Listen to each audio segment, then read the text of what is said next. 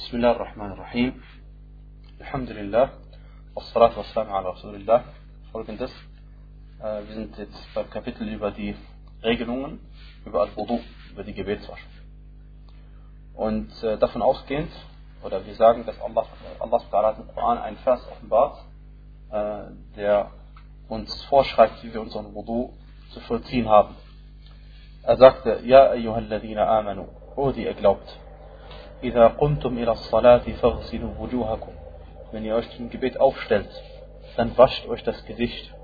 وأيديكم إلى المرافق und die Hände bis zu den Ellbogen. وامسحوا برؤوسكم und streicht über den Kopf. وأرجلكم إلى الكعبين und wascht euch die Füße bis zu den Knöcheln.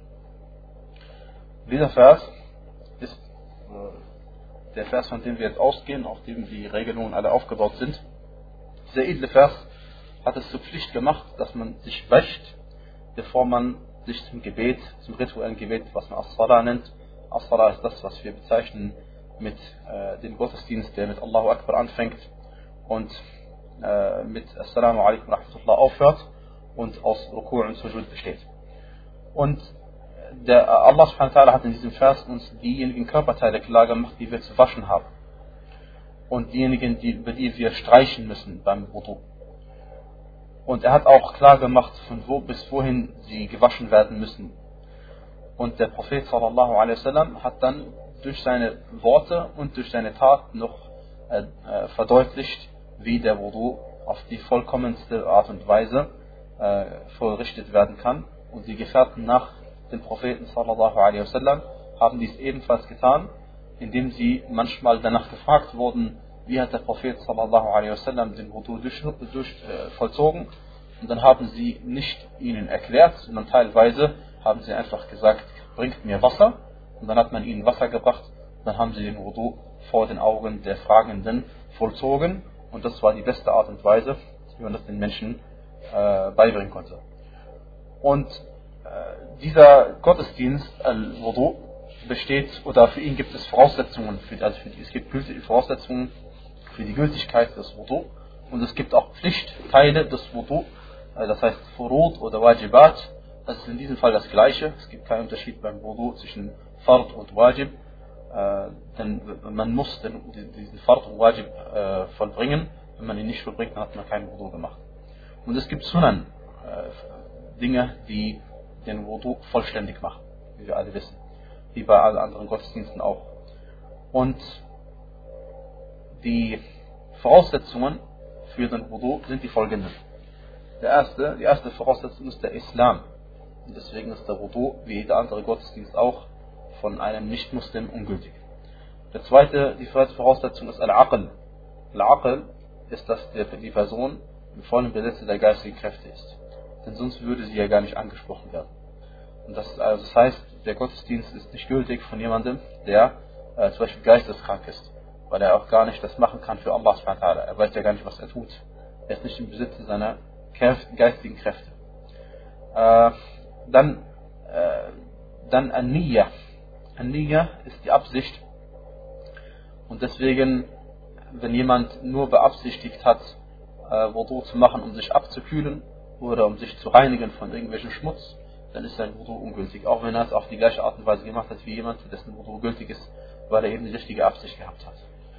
Und die Absicht äh, ist der Beleg dafür ist die Aussage Allah subhanahu wa ta'ala in Surat al-Bayyinah, wo er uns angeordnet hat, ihm in der Religion gegenüber aufrichtig zu sein. Fa'budullaha mukhlisan lahu din. So dient Allah ihm, ihm gegenüber aufrichtig in der Religion. Und das weist auf die Absicht hin. Und Al-Ikhlas auf Arabisch bedeutet eben, dass man die Tat nur für Allah subhanahu wa ta'ala tut. Das ist die Absicht. Und der Wudu ist eine Ibadah, ein Gottesdienst, so insofern ist die Absicht hier Voraussetzung für die Gültigkeit. Und wir kennen, äh, es gibt eine bekannte Meinung zwischen den Fuqaha, ist die Nia eine Voraussetzung für die Gültigkeit oder ist es ein Bestandteil? Mit dem auch das spielt keine große Rolle. In beiden Fällen muss man die, äh, die Absicht haben. Und äh, der zweite Beleg ist eben die Aussage des Propheten sallallahu alaihi der erste Hadith bei Bukhari, wo er gesagt hat, innama a'malu bin niyat wa innama li kulli ma nawa. Das heißt, die Taten werden mit Absichten vollzogen und jeder Mensch erhält das, was er beabsichtigt hat. Oder man kann auch übersetzen, die Taten sind gemäß den Absichten und jeder erhält das, was er beabsichtigt hat. Na. Und ähm, außer beim Imam Abu Hanifa rahimahullah ta'ala, in seinem Madhab ist bei Al-Wudu und bei Al-Ghusl die Niyya keine Voraussetzung für die Gültigkeit des Gottesdienstes. Und das hängt damit zusammen, dass sie der Ansicht sind, dass Al-Wudu und Al-Ghusl eine Art, äh, ein Mittel zum Zweck ist. Das ist ein Mittel, damit man das Gebet verrichten darf. Und kein Gottesdienst an sich.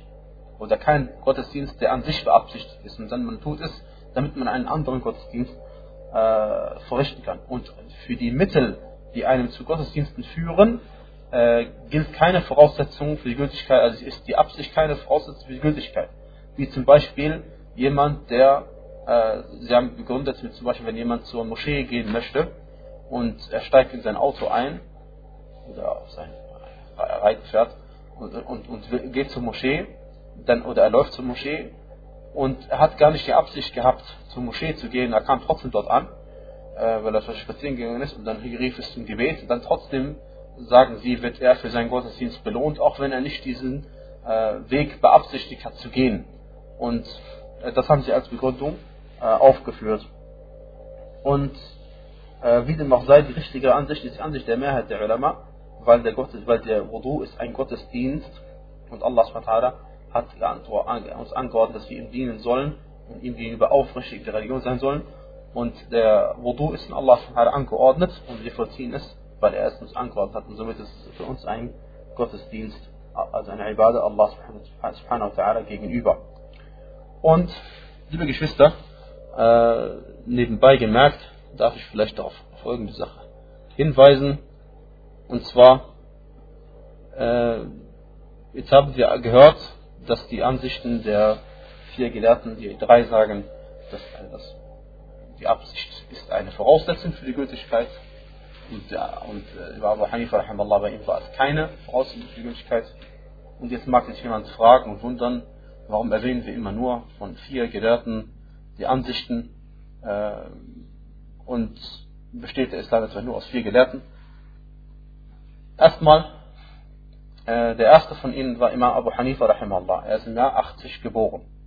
Und der letzte von ihnen war Imam Ahmad ibn Hanbal rahimahullah, im Jahr 241 ist er gestorben. Natürlich, wenn ich die Jahre meine, dann meine ich die Jahre Hijra, Jahre. Und diese Imame, möge Allah mit ihnen barmherzig sein, äh, haben viele Schüler gehabt. Diese vier besonders haben viele Schüler gehabt, die sich darum gekümmert haben, die Aussagen ihrer Imame äh, schriftlich niederzulegen, zu hören, aufzuschreiben, zu ordnen und dann auch weiterzugeben. Und das bedeutet aber nicht, dass es nicht auch andere Ulama gegeben hat. Das bedeutet nicht, dass es nicht auch andere Ulama gegeben hat, die so viel Wissen gehabt haben, wie sie auch. Die so viel Wissen gehabt haben, wie, wie sie auch, diese vier Gelehrten. Vielmehr gab es das. Und zwar während ihrer Zeit, vor ihrer Zeit und auch nach ihrer Zeit. Und äh, deswegen, wenn man die Bücher der Fuqaha liest, liest man, äh, dass sie nicht nur die Meinungen dieser vier Gelehrten erwähnen, sondern sie erwähnen auch die Meinungen anderer Ulama, anderer bekannten Fuqaha, wie zum Beispiel rahimahullah, der in Ascham war. Und äh, er, er, war ein Imam, er war ein Faqih, er war ein Muhaddith, also Faqih, Fiqh-Gelehrter, Hadith-Gelehrter und Imam ist ein Titel, den man ihm gegeben hat, weil er ein großer Gelehrter war. Und genauso Al-Awza'i, äh, Entschuldigung, genauso Al-Layth ibn Sa'ad in Ägypten. Und er war auch ein Hadith-Gelehrter und ein Faqih. Und auch Sufyan al-Thawri in Al-Kufa im Irak. Und genauso Sufyan ibn Uyayna in Mekka. Und andere Gelehrte wie Ishaq ibn Rahuya, rahmatullah alayh, äh, die bekannt geworden sind auf dem Gebiet des Fiqh. Und äh, wie gesagt, äh, zum Beispiel ist Beliefer Imam al-Shafi'i, rahmatullah, folgendes gesagt. Er hat gesagt, الليث أفقه من مالك لكن ضيعه أصحابه ولم يكن له أصحاب ينشرون مذهبه Das heißt, er sagte, Imam Shafi sagte über Imam Malik, er sagte, Al-Layth, Al-Layth ibn Sa'ad, den ich erwähnt habe, ist auf dem Gebiet des Fiqh mehr wissend, wissender und bewanderter im Fiqh als Imam Malik. Doch seine Freunde haben äh, ihn, wie sagt man, im Stich gelassen. Doch seine Freunde haben ihn im Stich gelassen und er hatte keine Freunde gehabt, die seinen Madhab verbreitet haben. Er hatte keine Freunde gehabt, die seinen Madhab verbreitet haben. Und das sagt Imam Shafi, also sein Lehrer, Imam Malik, einer seiner Lehrer gewesen, ja. Aber die Wahrheit hat er ein Anrecht darauf, dass man es sagt. Die Wahrheit hat er ein Anrecht darauf, dass man es sagt. Und deswegen wissen wir, dass es auch andere große Ulama gegeben hat. Und äh, Allah subhanahu hat nicht die Religion nur vier Gelehrten offenbart, sondern äh, diese Gelehrten selbst haben ja Lehrer gehabt, wie wir selbst wissen, und auch Schüler hervorgebracht, die bekannt geworden sind. Und äh, was ich auch mal gerne erwähne, ist, dass Imam Shafi'i, rahimahullah, man schreibt ihm zu, dass er der erste Gelehrte war, der ein Buch verfasst hat über Usul al-Fiqh, über die Grundlagen des Fiqh. Und wenn jemand ein Buch, ein Buch schreibt über Grundlagen des Fiqh, das heißt ja, er schreibt auf, wie ein Faqih vorgehen muss. Dass er, wie er handeln muss. Was muss er machen, wenn ein Hadith Hassan ist, ein Hadith ist Sahih? Welcher Hadith geht vor? Das muss ja irgendwie festgelegt werden. Ja? Oder wenn ein Hadith meinetwegen äh, offensichtlich einem anderen widerspricht, was macht er in so einem Fall? Was für, was für Möglichkeiten kann es geben? Warum widersprechen sie sich und so weiter und so fort? Und er war der Erste. Und wenn er solche Regelungen aufgeschrieben hat und viele Gelehrten nach ihm, dann weist es ja darauf hin, dass man danach handeln soll. Und was für einen Sinn machte es, wenn er diesen Fiqh nur, oder diese Usul Fiqh nur für sich selbst geschrieben hätte? Kein anderer dürfte danach handeln. Nein, das ist nicht, war nicht im Sinne dieser Gelehrten gewesen, sondern genauso wie es damals Gelehrte gegeben hat, die den Fiqh gelernt haben, weitergegeben haben, so gibt es auch heutzutage Gelehrte, die den Fiqh lernen und weitergeben. Sicherlich haben sie eine sehr besondere Stellung in der Religion, weil sie, äh, wie gesagt, Allah hat sie so gesegnet, dass sie so viele, na, so viel, dass sie erstmal anerkannt sind und, äh, unter allen Muslimen äh, und dass sie auch äh, Schüler gehabt haben und dass ihre Meinungen bis an den heutigen Tag und noch in Zukunft auch noch gelehrt werden und äh, subhanallah, dass sie auch den, die Grundbausteine im Fiqh gelegt haben, die wesentlichen Grundbausteine im Fiqh gelegt haben. Möge Allah subhanahu wa mit ihnen zufrieden sein und sich ihrer erbarmen und ihnen und sie segnen und ihren, ihre Sünden vergeben und ihre Stellung im Paradies bis zur Aliyin erhöhen, denn er ist derjenige, der dazu imstande ist und er ist derjenige, den wir darum bitten. Und nach diesem kleinen Ausflug kehren wir zurück und sagen, äh, zu den weiteren Voraussetzungen der Gültigkeit des Wudu gehört, dass man Wasser verwendet, das Tahur ist. Und wir haben gesprochen, dass es verschiedene Arten von Wasser gibt und wir haben gesagt, dass das Wasser, und jetzt sagen wir, dass das Wasser, das man verwendet für Wudu, muss Tahur sein, das heißt rein und reinigend. Und reinigend, das ist das Wasser, wie zum Beispiel das natürliche vorkommende Wasser, wie in Bächen, in Flüssen, in Meeren, in, äh, vom, vom, vom, Himmel und äh, anderes. Ja. Und deswegen, wenn das Wasser also nicht Tahur ist, sondern nur Tahir ist oder Najis ist, dann ist das Wasser nicht, äh, da kann man damit keinen Wudu machen. Und dann gilt es nicht. Und unter manchen Gelehrten ist auch eine weitere Voraussetzung, dass das Wasser nicht gestohlen worden ist. Denn wenn es verboten ist, Wasser ist, darf man bei manchen Ulama auch kein Wudu damit machen. Aber die richtigere Ansicht ist, dass, es, dass das Verbot bezieht sich auf das Stehlen und nicht auf das Wudu machen mit dem, mit dem Wasser. Und insofern ist das Wudu gültig, aber, der, äh, der, aber das Wasser, das man gestohlen hat, hätte man nicht stehlen dürfen und man muss es wieder natürlich dafür Ersatz leisten. Na.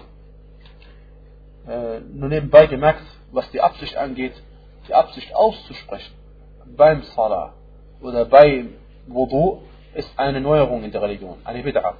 Und äh, die Absicht auszusprechen darf man nur zum Beispiel beim äh, Opfern oder wenn man, äh, also zum Beispiel beim Opfern, wenn man opfert für jemand anderes, Eid al-Adha, dann sagt man, oh Allah, das ist für, für mich oder das ist für jemand anderes, wie der Prophet gemacht hat, er hat, als er geopfert hat, hat er geopfert äh, für, für alle, die von seiner Umma nicht geopfert haben.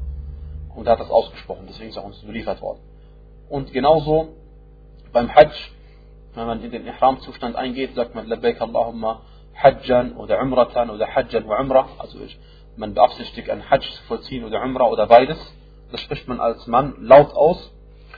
Und na, das sind die zwei Begebenheiten, wo man sein, seine Nähe ausspricht. Aber was manche Leute machen, beim Wudu oder beim, beim Gebet besonders, sie sagen sich dann so Sätze vor, wie zum Beispiel ich beabsichtige, äh, jetzt mein Sucher-Gebet zu verrichten oder noch längere Formeln. Das alles hat mit der Sunna nichts zu tun. Denn die Absicht ist im Herzen. Denn die Absicht ist im Herzen. Und auch bei diesen beiden Gottesdiensten ist die Absicht auch im Herzen. Also auch beim Opfern und auch beim Hajj ist die Absicht auch im Herzen. Das heißt, wenn ich ausspreche etwas Lautes und sage, oh Allah, ich möchte weiß, ein Hajj machen und ich habe in meinem Herzen aber die Absicht Umrah gehabt, was zählt, was im Herzen ist und nicht, was er ausgesprochen hat. Was zählt, was im Herzen ist, nicht, was er ausgesprochen hat. Und liebe Geschwister, äh, auch Voraussetzung für die Gültigkeit des Wudu ist, dass man auch rein gewesen ist. Nachdem man seinen Notdurft verrichtet hat, muss man sich auch gereinigt haben durch Istijmar oder Istinja, inshallah, wie wir noch sehen werden. Und was auch für die Voraussetzung des Wudu äh, wichtig ist, ist, dass man, wenn man, äh, dass man nichts auf den Körperteilen hat, die man waschen muss, was das Wasser abhält, davon dahin zu gelangen. Äh, zum Beispiel, wenn man Erde hat auf den Fingern, mit den Fingern direkt Erde oder Teig oder Wachs oder bei Frauen äh, wasserundurchlässiger Fingernagel oder was weiß ich, was alles für Make-up-Sorten gibt. Egal was das Wasser nicht durchlässt, da darf, äh, das muss beim, beim Wudu dann vorher wegnehmen, denn das Wasser muss gelangen an die entsprechenden Körperteile, die wir inshallah erwähnen werden. Oder auch irgendwelche Drecksorten oder auch dicke Farben. Also irgendetwas, was äh, das Wasser davon abhält, zu den entsprechenden Körper, Körperteilen zu gelangen. Na. Und äh, eine Sache, die ich jetzt vergessen habe zu erwähnen, möchte ich aber trotzdem noch nachfragen, weil das wichtig ist. Und zwar, in Bezug auf die Absicht, ähm, weil der Prophet sallallahu alaihi wasallam gesagt hat, innamal a'malu bin niyat, das heißt Taten sind gewissen Absichten. Äh, ist es entscheidend, was für eine Absicht man hat, wenn man Wudu macht. Ist es entscheidend, was für eine Absicht man hat, wenn man Wudu macht. Äh, normalerweise, was die meisten Menschen machen, ist, sie machen Wudu, damit sie rein sind. Damit dieser Schmutz im übertragenen Sinne entfernt ist. Oder damit sie alle Gottesdienste verrichten dürfen, für die Wudu Voraussetzung ist. All diese Absichten oder sie beabsichtigen, äh, Wudu zu machen und ein Pflichtgebet zu verrichten. Wenn man eine von diesen drei Absichten hat, ist es kein Problem und man darf alles machen, mit dem man äh, für das für Wudu Voraussetzung ist. Allerdings, wenn man beabsichtigt hat, Wudu zu nehmen, um ein freiwilliges Gebet zu verrichten, dann muss man aufpassen. Denn die offensichtliche Bedeutung des Hadithes ist, dass man das erhält, was man beabsichtigt hat.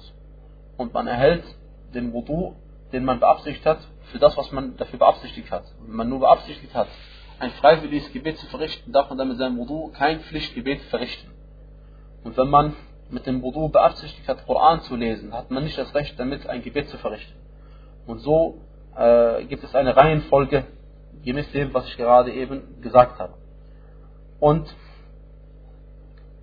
deswegen wenn man allerdings beabsichtigt, allgemein, dass man entweder äh, ein Pflichtgebet verrichtet, alles andere steht darunter, dann darf man alles andere machen.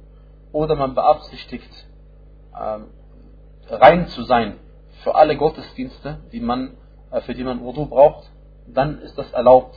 Dann ist das erlaubt und man, man darf damit alles andere machen, wofür man Wudu braucht. Na.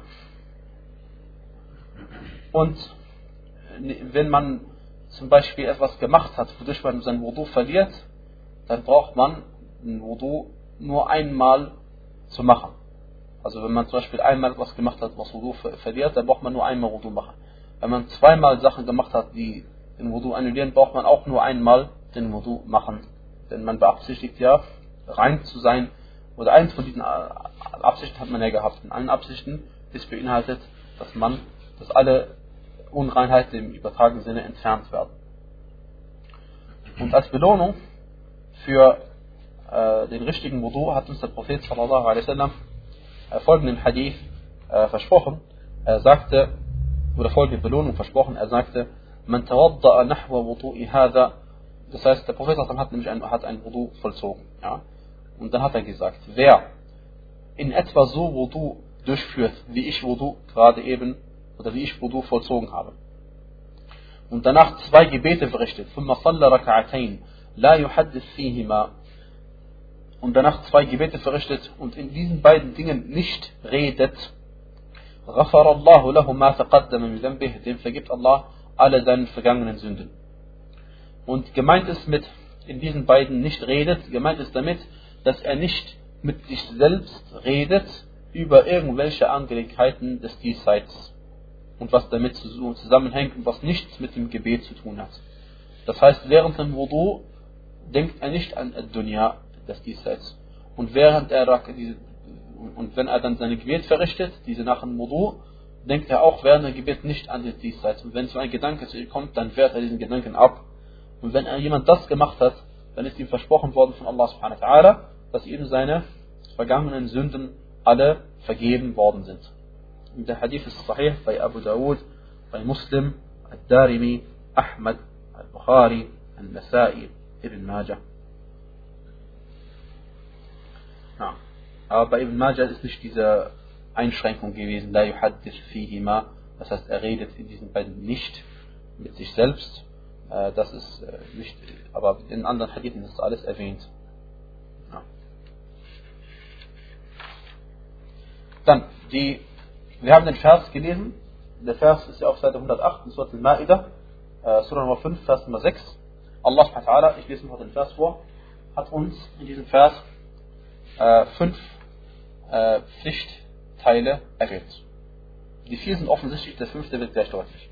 Oh, die ihr glaubt, wenn ihr euch zum Gebet aufstellt, dann wascht euch das Gesicht und die Hände bis zum Ellenbogen und streicht euch über den Kopf und wascht euch die Füße bis zu den Knöcheln.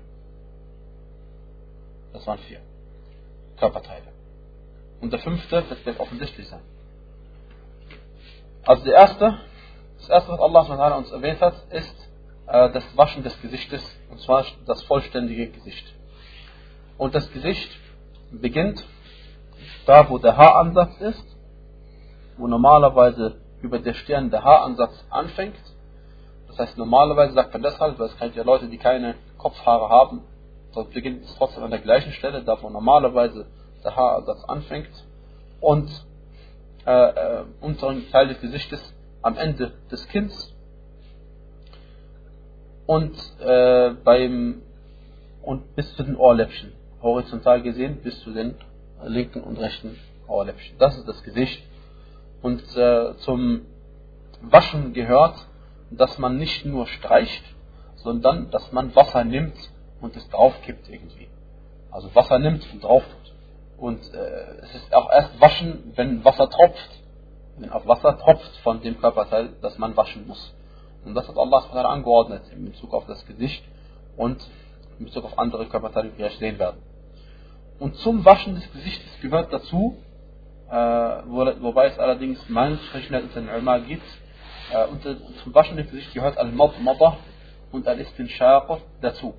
Al-Madmada ist das Ausspülen des Mundes und Al-Istinshaq ist das Ausspülen der Nase. Wer also sein Gesicht wäscht und das äh, Ausspülen des Mundes unterlässt oder der Nase, dann ist sein Wudu nach der einen Ansicht nicht gültig. Und die Ansicht der Mehrheit der Ulama ist, dass das Madmada und ein Istinshaqa Sunnah ist und nicht dazugehört. Und die, die, beide haben ihren Beleg, ja, beide stützen sich auch eigentlich teilweise auf die gleichen Belege, weil dieser Vers bedeutet ja, Allah hat angeordnet in diesem Vers, dass man sein Gesicht waschen soll. Und die einen haben gesagt, wenn ich mein Gesicht gewaschen habe, sage ich ja jetzt schon, wenn ich mein Gesicht wasche und meinen Mund und meine nicht ausspüle, habe ich sprachlich gesehen mein Gesicht gewaschen. Ja? Man kann nicht sagen, mein Gesicht nicht gewaschen. Und die anderen sagen, nein, offensichtlich die Nase und der Mund ist Teil des Gesichts. Kann keiner widersprechen. Deswegen gehört es dazu. Und der Prophet hat es immer gemacht. Deswegen äh, es ist am besten, am sichersten, dass man auch sein Gesicht, wenn man sein Gesicht wäscht, immer die Nase und den Mund mitwäscht. Denn die, die, die Tatsache, dass der Prophet dann immer äh, ausnahmslos seinen Mund und seine Nase mitgewaschen hat, das weist äh, darauf hin, dass die Ansicht, dass das, dass das Ausspiel des Mundes und der Nase Teil des Gesichtes ist, stark ist. Ja, dass diese Ansicht stark ist und dass man sich auf jeden Fall danach halten sollte. Genau.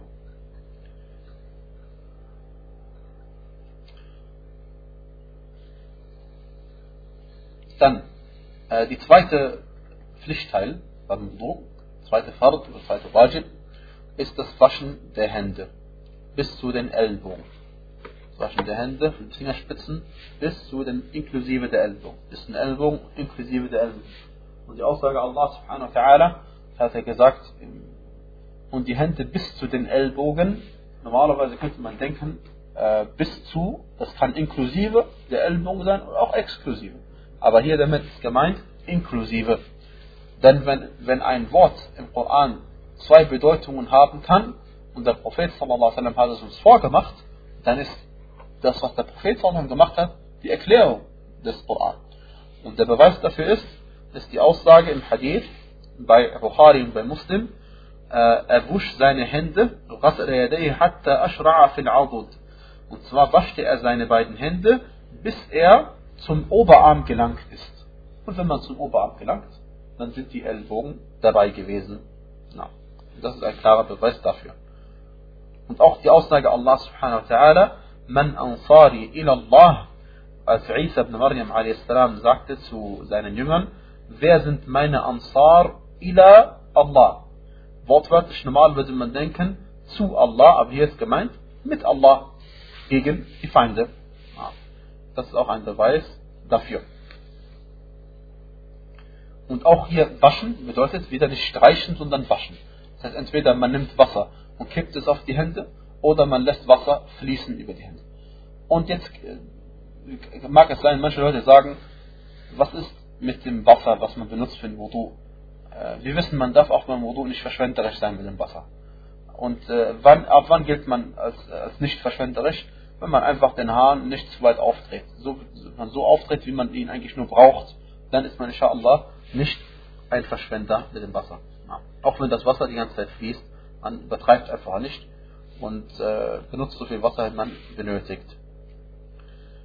Die dritte, der dritte äh, Pflichtteil bei dem Wudu ist das Streichen über den Kopf. Und zwar über den gesamten Kopf. Und zu ihnen gehört auch die beiden Ohren. Die Aussage, und der, der Beweis dafür ist die Aussage Allah, äh, Allah subhanahu wa ta'ala, wo er sagte in diesem gleichen Vers, und streicht euch über den Kopf.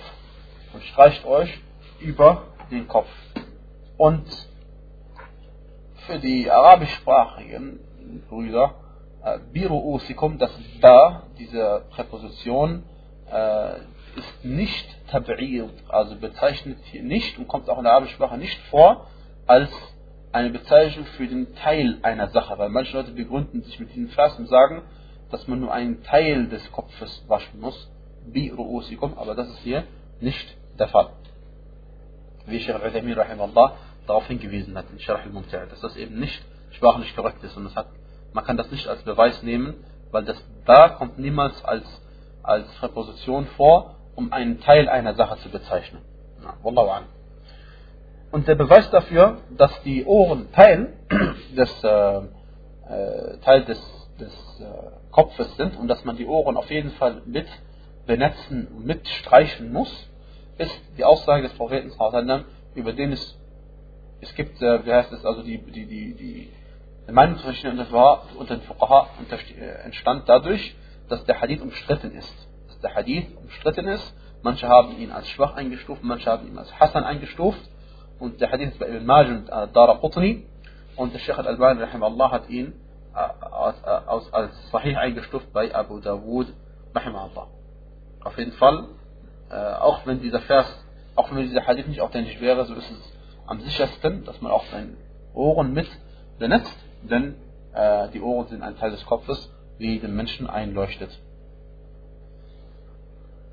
Und Äh, bei Al-Hanafiya ist, reicht es aus, indem man den Viertel des Kopfes oder ein Viertel der Kopfhautfläche, äh, die, wo die Haare sind, ja, äh, ein Viertel dessen nur benetzt oder streicht darüber.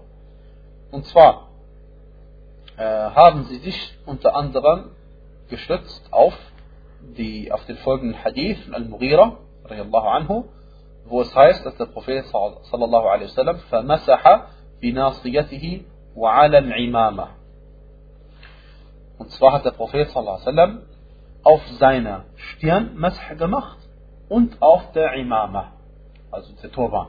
Ja. Und sie haben gesagt, dass, der, dass die Stirn ist etwa ein Viertel äh, der Kopffläche. Die Stirn ist etwa so groß wie die Fingerbreiten und, und ist etwa ein Viertel der Kopffläche. Ja, so haben sie es sich darauf gestützt und deswegen gibt es einen Grundsatz bei ihnen, wenn man bei einer Sache äh, den meisten Teil gemacht hat, dann ist der Gottesdienst schon einmal richtig.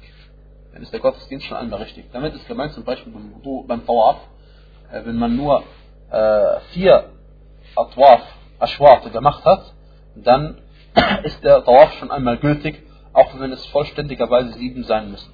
Das ist zum Beispiel ein, eine Sache. Die zweite Sache ist, wie ich gesagt hier erwähnt habe, hier beim beim Benetzen des Kopfes oder Streichen etwa im Kopf. Und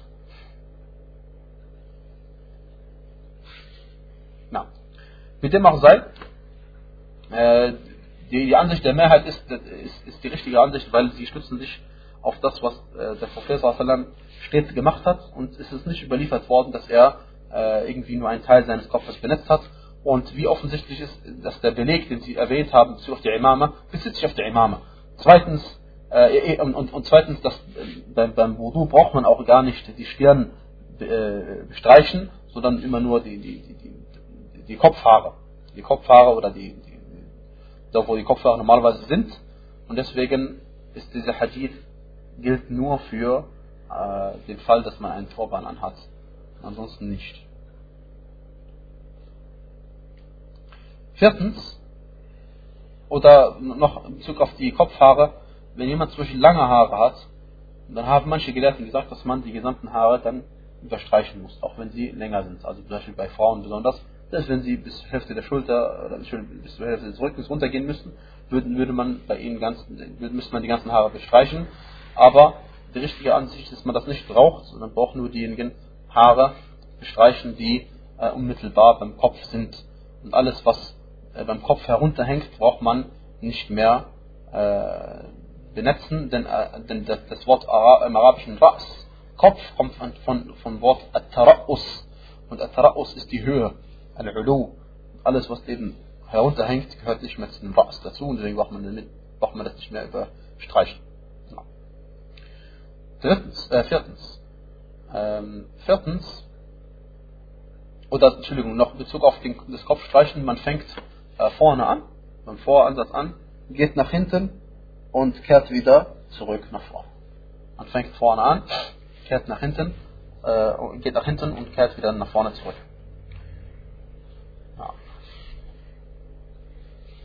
Der vierte äh, Pflichtteil beim Wudu sind die Füße. Und zwar die Füße bis zu den Knöcheln, wie Allah angeordnet hat. Und wascht euch die Füße bis zu den Knöcheln.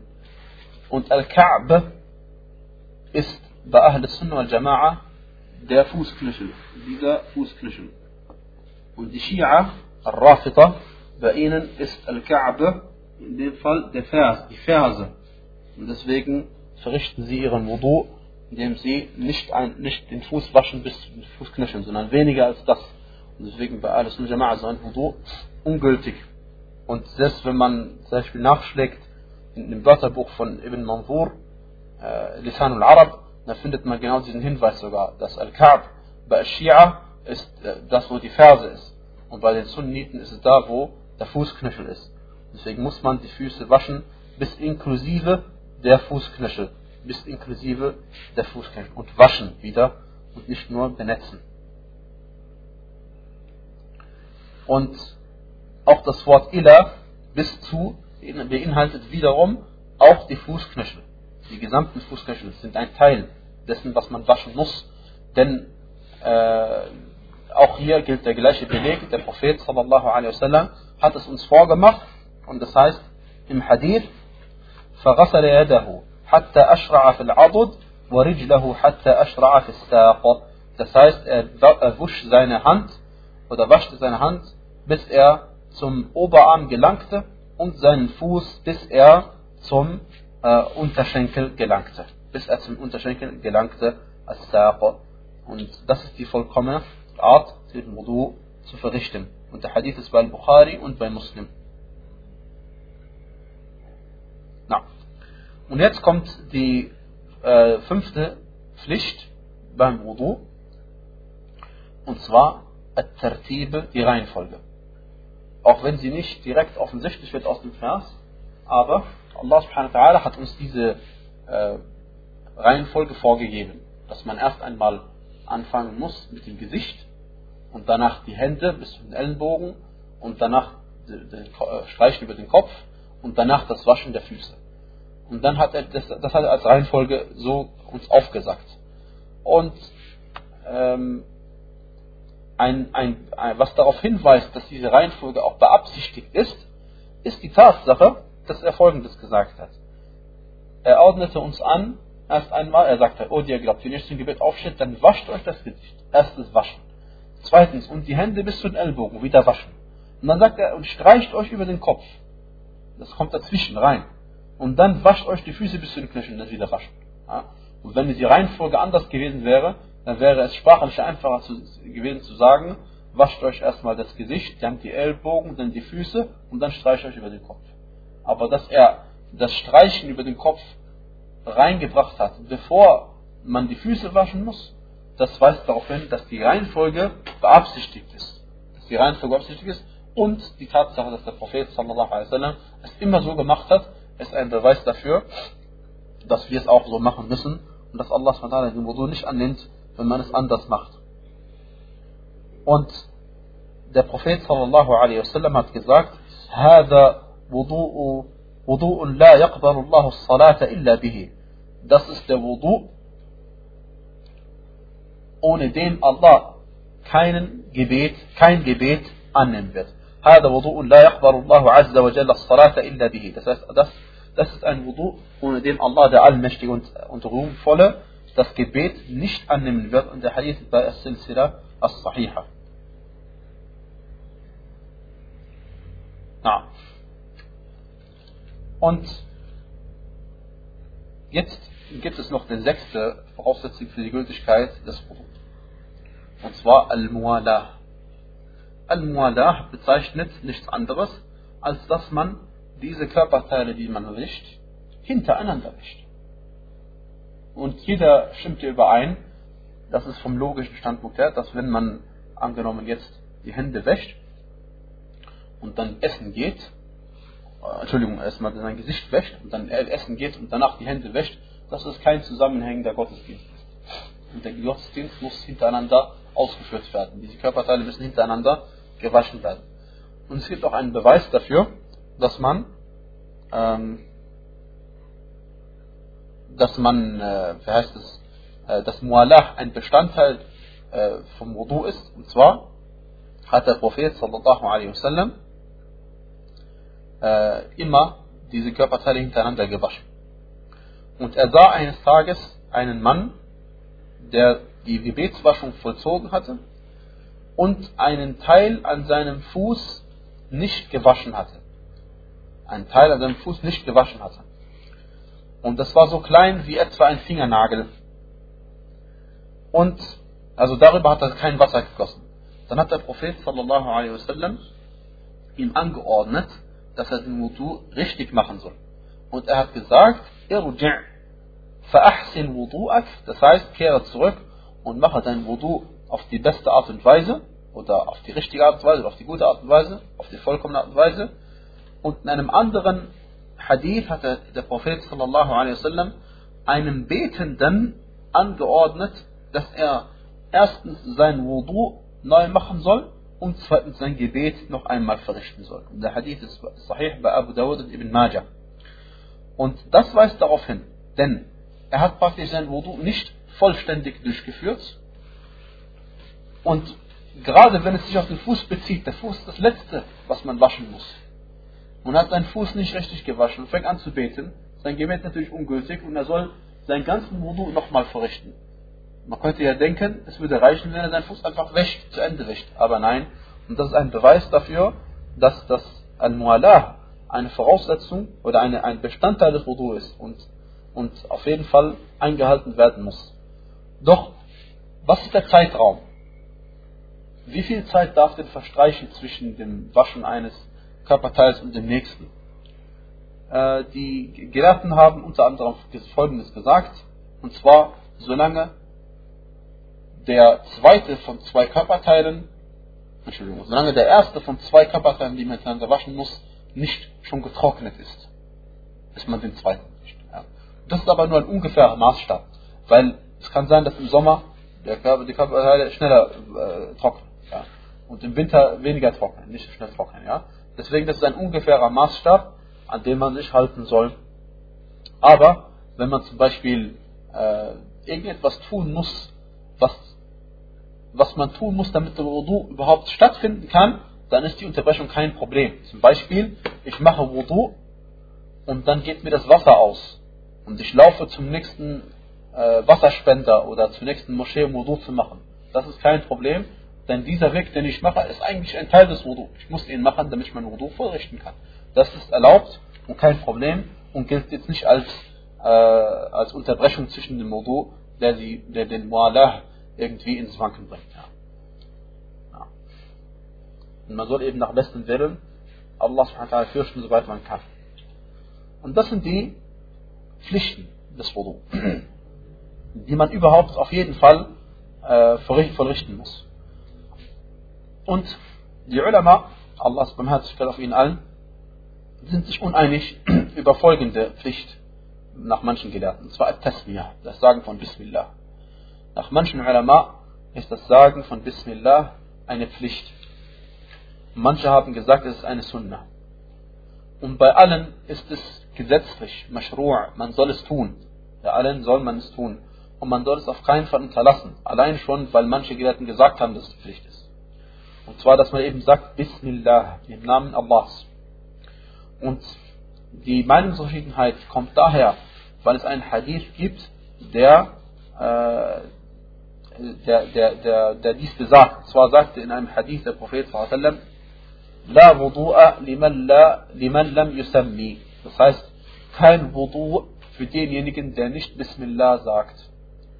Die Mehrheit der Ulama haben ihn für schwach eingestuft. Unter ihnen Imam Ahmad ibn Hanbal. Imam Ahmad ibn Hanbal war ein, auch ein großer Hadith-Gelehrter, wie wir wissen. Und,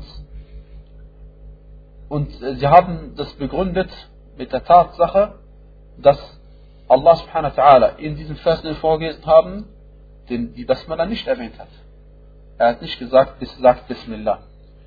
Und was auch ein sehr starker Beleg ist dafür, dass die Basmala keine Pflicht ist beim Wudu, ist, dass der Prophet sallallahu wasallam in keinem der äh, äh, in keinem der Verse, in keinem der Hadithe, wo er den Wudu vorgemacht hat, und in keinem der Hadithe, wo ein Sahabi den Wudu vorgemacht hat zum Lehren, hat, hat niemand von ihnen gesagt, am Anfang, man muss Bismillah sagen. Ja? Und das ist ein starker Beweis dafür. In keinem Hadith, zum Beispiel bei Bukhari, bei Muslim, heißt es, dass ein Sahabi Wudu vorgemacht hat, oder der Prophet Wudu vorgemacht hat, und Bismillah gesagt hat, dass man das sagen muss, damit der Wudu gültig ist. Ja? Oder, oder überhaupt, wenn, immer wenn es darum ging, den Wudu zu beschreiben, wie er durch, durchgezogen wird, ist niemals die Basmala erwähnt worden. Ja. Und das ist ein starker Beweis dafür, dass die Basmala keine Voraussetzung ist für die äh, Gültigkeit oder kein Bestandteil des Wudu. Und andere Ulama haben die verschiedenen Hadithe, die darüber überliefert sind, über die Basmala äh, zusammengefügt und gesagt, dass sie sich gegenseitig stärken. Und wenn, sie, wenn er authentisch sein sollte, dann bedeutet er nicht, dass es Pflicht ist, sondern bedeutet er, dass es, äh, ein, dass es zur Vollständigkeit gehört dass es zur Vollständigkeit gehört. Denn selbst wenn der Hadith Hassan würde durch die verschiedenen Überlieferungswege, dann äh, wird er niemals äh, argumentieren können gegen die Hadithe bei Bukhari bei Muslim, denn das ist aus Sahihain, ein Hadith, der Sahih ist, kann niemals äh, übertrumpft werden von einem Hadith, der Hassan ist. Na. Und die Weisheit, äh, und Allah weiß es am besten, warum ausgerechnet diese vier äh, Körperteile gewaschen werden, sind, denn sie sind die Körperteile, mit denen man äh, Sünden äh, auf sich lädt und deswegen ist es am sinnvollsten, dass man diese Körperteile auch wäscht. Und der Prophet sallallahu hat uns ja mitgeteilt, dass man, wenn man sein Wudu vollzieht, dass einem die Sünden mit ausgewaschen werden. Und äh, nachdem man äh, den Wudu vollzogen hat und sich körperlich gereinigt hat, reinigt man sich auch noch innerlich, indem man die Shahada ausspricht, wie wir inshallah sehen werden, wenn wir über die Sunan des Wudu sprechen. Und der Prophet sallallahu hat ja gesagt, ma minkum min ahad yatawadda fayusbiru al ثم يقول, es gibt keinen von, also jeder von euch, also so sehen, jeder von euch, der Wudu durch, äh, vollzieht und den Wudu vollkommen macht, also auf die beste Art und Weise vollzieht und danach sagt, Ashhadu an la ilaha illallah wahdah, ich bezeuge, dass es keinen Gott gibt außer Allah, er ist ein einziger, la sharika lah, er hat keinen Teilhaber, وأشهد أن محمدا عبده ورسوله und ich bezeuge, dass Muhammad sein Diener und sein Gesandter ist. إلا فتحت له أبواب الجنة الثمانية يدخل من أيها شاء. Dann werden ihm die acht Türen des Paradieses geöffnet und er darf sich aussuchen, durch welches er hineintreten möchte. Und der Hadith ist bei Muslim, bei Ahmad und bei Abu Dawud. Na. Und Allah subhanahu wa ta'ala hat uns mitgeteilt im Koran, dass er es uns nicht schwer machen möchte und dass er es uns leicht machen möchte. Er sagte, Ma yuridu Allahu liyaj'ala alaykum min haraj. Allah möchte auf euch keine Bedrängnis legen. Walakin yuridu liyutahhirakum. Doch vielmehr möchte er euch reinigen. وَلِيُتِمَّ نِعْمَتَهُ عَلَيْكُمْ Und auf dass er seine Gnade euch gegenüber vollendet, la'allakum tashkurun, auf das ihr dankbar sein möget. Möge Allah subhanahu uns zu den Dankbaren machen. Und die Aussage Allah subhanahu ta'ala am Anfang des Verses, ja ayyuhalladhina amanu, o die ihr glaubt, äh, weist darauf hin, dass er diejenigen anspricht, die in ihrem Herzen Glauben haben und nicht die anspricht, die keinen Glauben haben. Und dass es darauf hinweist, dass diejenigen, die ihren Wudu vollziehen, diejenigen sind, die gläubige Menschen sind. Und der Prophet sallallahu alaihi wasallam hat uns mitgeteilt in einem Hadith bei Ibn Majah und Malik und Ahmad und Ad-Dari und der Hadith Sahih, er sagte, ولا in einem längeren Hadith, ولا يحافظ على الوضوء إلا مؤمن. Und nur ein Gläubiger achtet darauf, dass er immer Wudu hat. Und nur ein Gläubiger achtet darauf, dass er immer Wudu hat. Damit ist gemeint, wenn man vollständigen Glauben haben möchte, dann hat man auch 24 Stunden lang Wudu. Das heißt, man geht vorm Schlafen, hat mit Wudu, wenn man aufwacht, nach Wudu. Und jedes Mal, wenn der Wudu weg ist, macht man wieder neu Wudu. Und das ist ein Zeichen, dass man Glauben hat. Das bedeutet aber nicht, dass man immer Wudu hat, dass man vollständigen Glauben hat. Nein, aber es bedeutet, dass man erst vollständigen Glauben haben kann, wenn man Wudu hat, 24 Stunden lang. والله أعلم وصلى الله وبارك على نبينا محمد وعلى آله وصحبه وسلم تسليما كثيرا إلى يوم الدين